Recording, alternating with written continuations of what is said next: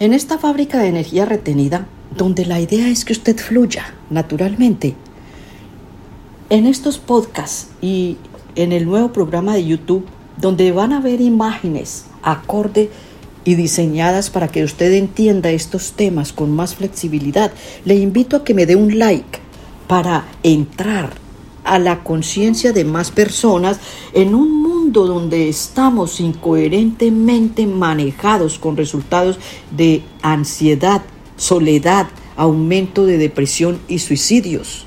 Es importante que todos nos unamos para defender nuestros derechos innatos. Vamos a tocar el tema del transhumanismo, la igualdad para todos y un mundo equitativo, la propuesta que nos ofrece hoy el cambio tecnológico para un beneficio común. Lo estamos viendo reflejado en superpoblación, desigualdad y la hambruna en gran porcentaje del mundo. Absoluta amenaza a nuestra seguridad en el entorno global, con un mínimo de magnates en dominio de los adelantos tecnológicos la inteligencia artificial, la robótica, centros de data, la neurociencia en su máxima época dorada, avances en la nueva genética, procesos usados para crear imágenes del cuerpo humano, todo esto cambia la secuencia entre las revoluciones industriales superadas una transformación de cambios que pone en progreso todas las industrias, pero amenaza la privacidad y pretende condicionar el potencial humano, este campo que incluye los fenómenos anímicos, sentimientos, conciencia, pensamientos, emociones, recuerdos.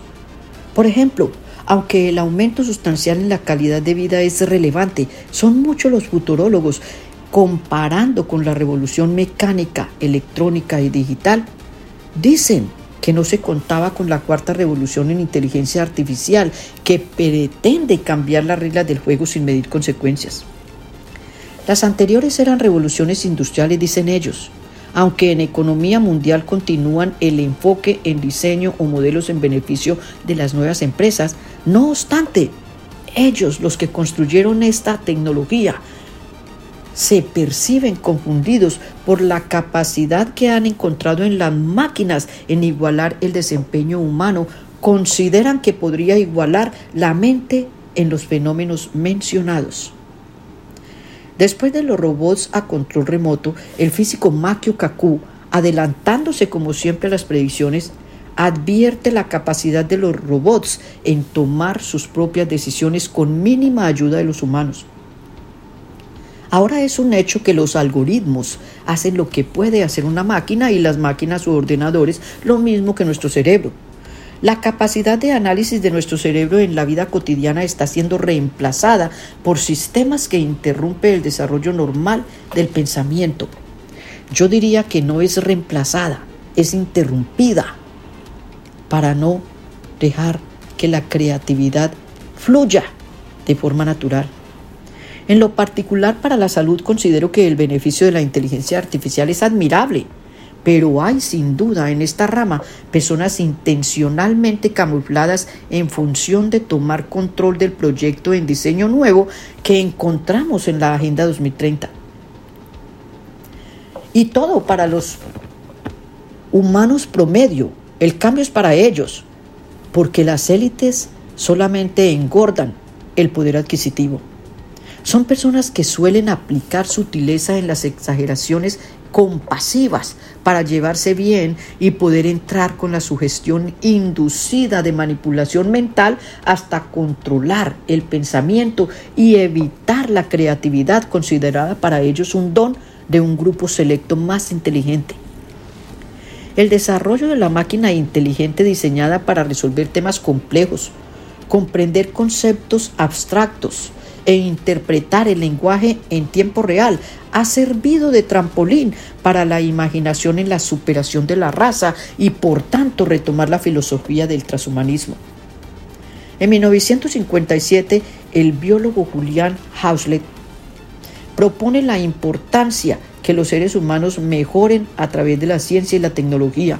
Consideró que apenas desarrollamos una mínima fracción de potencial mental el tema cabe en todos los tiempos, puesto que dentro de los apasionamientos del género humano por la esperanza de vida, el deseo por superar nuestras capacidades físicas, cognitivas y morales hace que se busque una salida hacia la inmortalidad.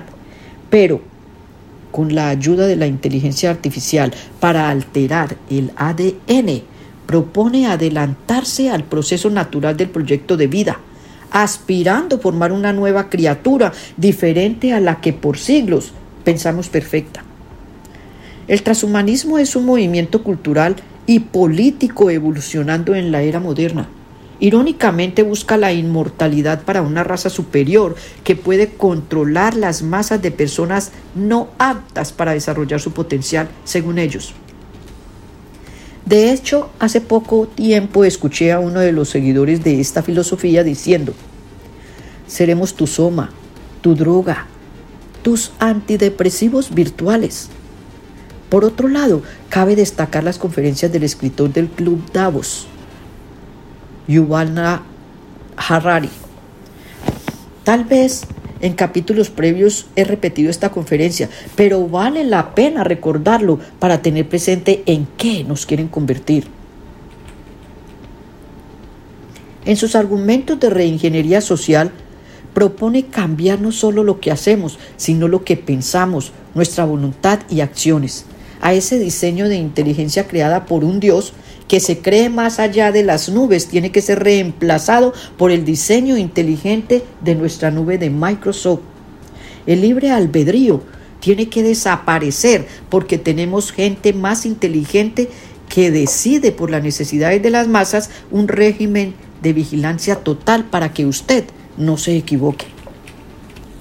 A pesar de ver realidades insólitas como resultado de esta ideología, la controversia es permanente en nuestra sociedad.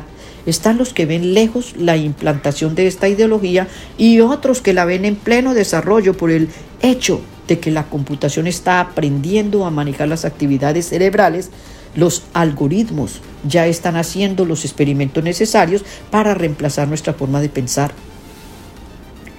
De todos modos, la ciencia ficción que se vive en la idea de transformación queriendo trascender los límites biológicos y cognitivos, bien sea real o no, es un rechazo a la criatura humana. El daño es evidente, como por ejemplo la ideología de género, que es coherente a esta trama. Se repudia al ser creado por la naturaleza, donde la apariencia física se pone en tela de juicio o duda, siendo necesario escoger el género deseado no necesariamente en edad adulta, también temprana o desde pequeño por decisión de los padres para cambiar el sexo.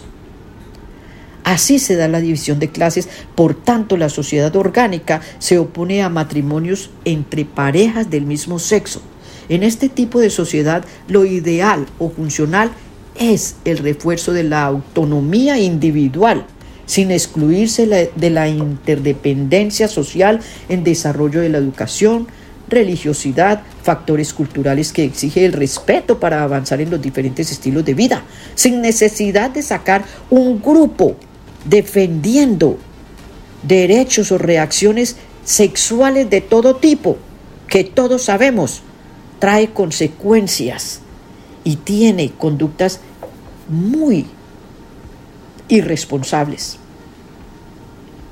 Indudablemente el auge de las masas de estas populares crea todo un movimiento de energía en baja frecuencia que mueve la mente colectiva, donde por ignorancia y debilidad de valores resulta significativamente controlada por superioridades globalistas. Significa que se hacen víctimas inconscientes de las circunstancias. La individualidad de pertenencia cultural e identidad propia regula la dependencia entre seres por naturaleza sociables para formar una convivencia colectiva de manera armónica. Cultivando sus saberes, su dominio, se crea una estructura abierta donde se comparte lo material y lo emocional, un sistema que por naturaleza fortalece las necesidades ajenas porque dando lo mejor de sí mismo se logra el verdadero fin común y se refleja en la aptitud para vivir positivamente sin desintegrar la sociedad. Pero relevante aquí también es que no se altera la identidad ni la diversidad de propósitos individuales. valores implicados en el cambio del progreso es la realidad de conseguir conceptos negativos que alteran la conducta humana y provoca el caos moderno que estamos viviendo. En análisis de interacción social, los sociólogos abren la brecha para entender y comprobar hipótesis de la realidad. Por un lado, se agregan estadísticas y por otro, razonamientos lógicos. Pero en la consideración de una evolución global en conocimiento y tecnológicamente adaptada a la sociedad, hasta lo menos apercibidos sacan sus propias conclusiones. Es decir, no hay que ser sociólogo para reaccionar ante la realidad de una sociedad quebrantada por cambios insustanciales que degenera el concepto de familia nuclear y la propia identidad. Cabe añadir una observación del doctor Daniel Goleman. La comunicación abierta no supone un desafío, una amenaza ni un insulto. En este caso considerable del transhumanismo es necesario la comunicación para que nos entendamos y podamos defender. Para este caso también la comunicación es una manifestación eficaz con la que podemos participar en este juicio, donde los procesos del acontecer humano se ven involucrados.